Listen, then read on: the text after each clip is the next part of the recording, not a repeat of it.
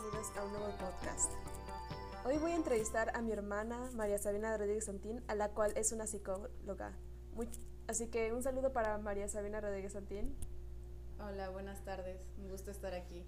Bueno, la primera pregunta que te quiero hacer es, ¿qué es ser psicóloga? ¿Qué es ser psicóloga? Mm, pues mira, más que nada, la psicología como profesión se concentra en algo muy simple que viene siendo el bienestar del ser humano. Como somos del área de la salud, em, estamos encargados, bueno, nos damos a la tarea de proveer las herramientas necesarias a una persona, en este caso a un paciente, las herramientas necesarias para poder sobrellevar algún problema, para poder mm, aprender un poco más de sí mismos, de sus emociones, para poder progresar y pasar a un capítulo nuevo de su vida, superar duelo, etc. Estamos ahí para asegurar la salud mental de las personas. Muy bien. ¿Qué te inspiró a ser psicóloga?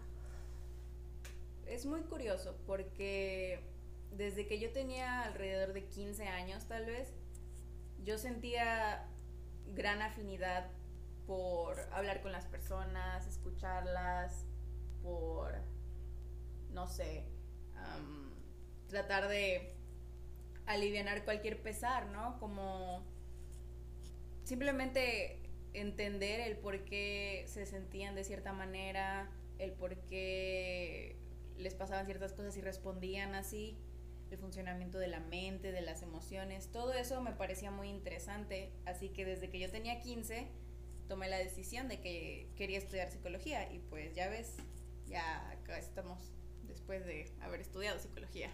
Muy bien, ahorita te voy a preguntar unas preguntas acerca de rasgos de personas con problemas mentales y, y, otras opiniones. La primera es, ¿cuáles son los rasgos de una persona con espectro autista? Mm, pues mira, el espectro autista como tal es un trastorno muy amplio. Algo muy importante a resaltar es que el espectro autista se diagnostica más frecuentemente en los hombres, no porque no haya en las mujeres, sino porque los rasgos a veces son un poco más difíciles de identificar en las mujeres. Usualmente pueden ser personas que no tienden a poder interactuar socialmente muy bien. Hay movimientos estereotipados, esto quiere decir que hay algún movimiento o gesto que repiten mucho. Pueden ser hipersensibles ante sonidos, texturas, em, sabores, lo cual complica tal vez el vestirse, el salir. tienen que llevar una rutina y si se interrumpe o cambia esa rutina sin explicarles con, con tiempo antes, usualmente esto puede pues causar una sensación de incomodidad en la persona, pero realmente no se presenta en todas las personas igual.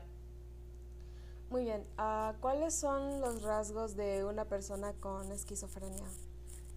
Ah, la esquizofrenia es un trastorno muy complicado. Yo tuve la oportunidad de entrevistar a una en el psiquiátrico de Campeche que estaba diagnosticada con esquizofrenia y es muy diferente a lo que te ponen en la tele porque no todas las personas con trastornos del el área de psicosis tienen tendencias violentas o son asesinos en series o cosas así. Em, lo que sucede con estas personas es que eh, lo que haya detonado la esquizofrenia en ellos ha hecho que haya un desprendimiento de la realidad, lo que quiere decir que lo que ellos perciben, estamos hablando de la perspectiva humana, y lo que ellos procesan como información y la manera en la que responden es completamente distinto a lo que nosotros percibimos y respondemos como seres humanos promedios. Esto quiere decir que puede haber alucinaciones eh, visuales, auditivas, y van en un ciclo que viene siendo interminable porque hay etapas en las que en las que pueden estar en un estado relativamente normal, entre comillas, y hay estados que se llaman estados de manía, en los que hay mayor desprendimiento de la realidad, reacciones impulsivas, etc. ¿Cuál es la diferencia entre una persona sociópata y psicópata? Ok, esta es una pregunta muy comúnmente planteada. Lo que sucede aquí es que muchas personas comúnmente tienden a confundir estas dos palabras y a su vez interpretarlas como mm, como nuevamente el estereotipo que las películas te ponen de un asesino un no sé Hannibal Lecter o algo así ahora eh, con respecto a la psicopatía los psicópatas son personas que en sí no tienen la capacidad como tal de ver a las personas como otra cosa que no sea quizás un objeto que ellos deben de tener. Objetifican a las personas en ese sentido, pueden llegar a ser muy mm, encantadores en su personalidad, pueden llegar a ser muy calculadores, em, capaces de adaptarse a lo que otra persona necesite con tal de obtener lo que ellos deseen. Mientras que la sociopatía es completamente diferente en el aspecto que hay un poco más de frialdad tal vez, hay un poco más de mm, menos eh, necesidad de ver a las personas como objetos y un poco diferente también viene siendo la expresión emocional. Bueno, eh, la última pregunta que te quiero hacer es una que me llama mucho la atención. Es que en algunos países se sigue usando la terapia de shock en personas con problemas mentales, lo cual eh, se ha vuelto algo ilegal en algunos hospitales, asilos, orfanatos. Ah, ¿Qué piensas de eso? ¿Qué, ¿Qué te hace pensar y el por qué?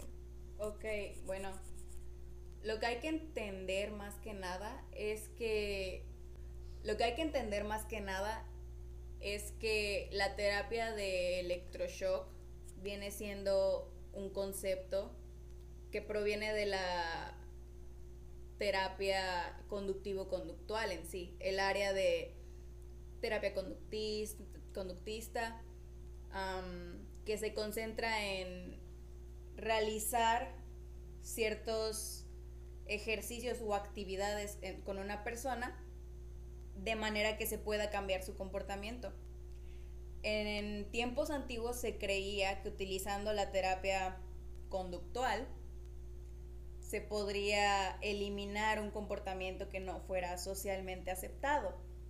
Podemos poner, por ejemplo, a las personas que sufren de alucinaciones en tiempos antiguos, no solamente era la terapia de electrochoque la que se les practicaba, eh, debido a la creciente creencia religiosa, por ejemplo, de esta sección de el planeta Tierra más que nada, em, se les podía realizar incluso exorcismos, se les podían realizar muchos otros tipos de tratamientos, no necesariamente psicológicos, que se concentraban en eliminar o quitar algo.